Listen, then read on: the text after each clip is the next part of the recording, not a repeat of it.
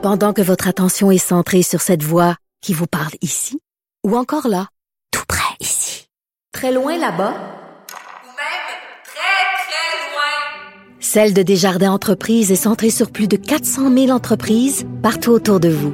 Depuis plus de 120 ans, nos équipes dédiées accompagnent les entrepreneurs d'ici à chaque étape pour qu'ils puissent rester centrés sur ce qui compte, la croissance de leur entreprise.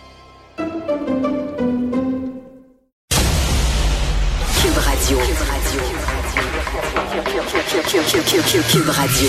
En direct à Salut Bonjour. Vincent, salut, bon début de semaine. Salut, toujours les mêmes hein, qui sont bronzés. Salut. en tout cas, qui partent pour un grand bout, en tout cas dans ce cas-ci.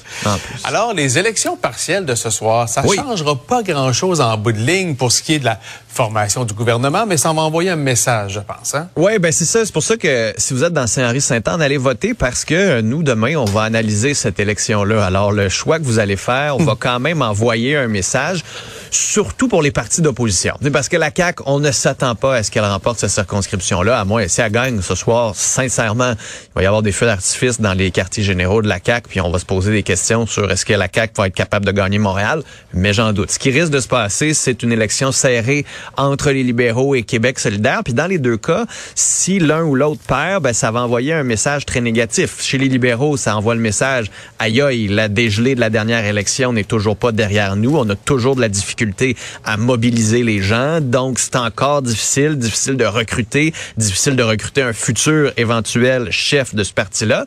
Puis Québec solidaire, s'ils perdent, ben là, c'est l'avancée à Montréal qui est plus difficile. Surtout qu'ils ont mis beaucoup d'efforts, ils ont misé sur cette circonscription-là pour envoyer le message qui était plus près de Montréal, qui était plus près de la communauté anglophone. On a mis de côté tout ce qui était souveraineté et autres pour se concentrer sur certains aspects très montréalais.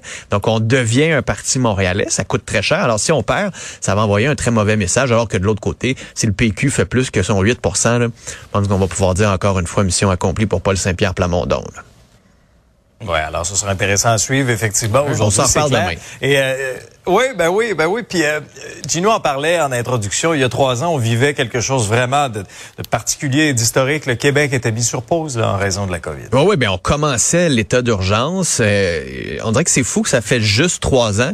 En même temps, ça fait vraiment longtemps. Puis c'est comme si on avait vécu une phase hyper euh, spéciale là, où on était une grosse parenthèse dans nos vies, puis on veut tous sortir de cette parenthèse-là. Il y a beaucoup de monde qui sont passés à autre chose. Tu sais, je veux dire, au cours des prochaines semaines, il y aura pas de commémoration pour les milliers de victimes de la COVID. Il y aura pas de commémoration pour les travailleurs non plus, où le premier ministre pourrait y participer. Quand tu regardes l'effort qui a été fait par tous ces gens-là, ces soignants, ces soignantes, là, les infirmières préposés aux bénéficiaires, les médecins, tous ceux qu'on a vus là, pendant près de deux ans à la télé, en plus de deux ans à la télé, il aurait fallu trouver une façon de souligner leur travail. Il faut aussi parler de la COVID encore pour deux raisons. D'abord, il y a des gens qui ont la COVID longue, qui ne sont toujours pas sortis de cette maladie-là, Ben oui. pour qui la parenthèse n'est pas terminée, puis on ne sait pas à quel moment cette parenthèse-là va se terminer. Puis de l'autre côté, est-ce qu'on est prêt à s'il devait y avoir une autre pandémie? Est-ce qu'on est prêt? Est-ce qu'on a bien appris? Est-ce qu'on ferait encore des couvre-feux? Est-ce qu'on prendrait les mêmes genres de décisions? Parce que si jamais ça devait revenir, espérons qu'on soit en mesure d'être mieux préparé et qu'on prenne de bien meilleures décisions que la dernière fois. là.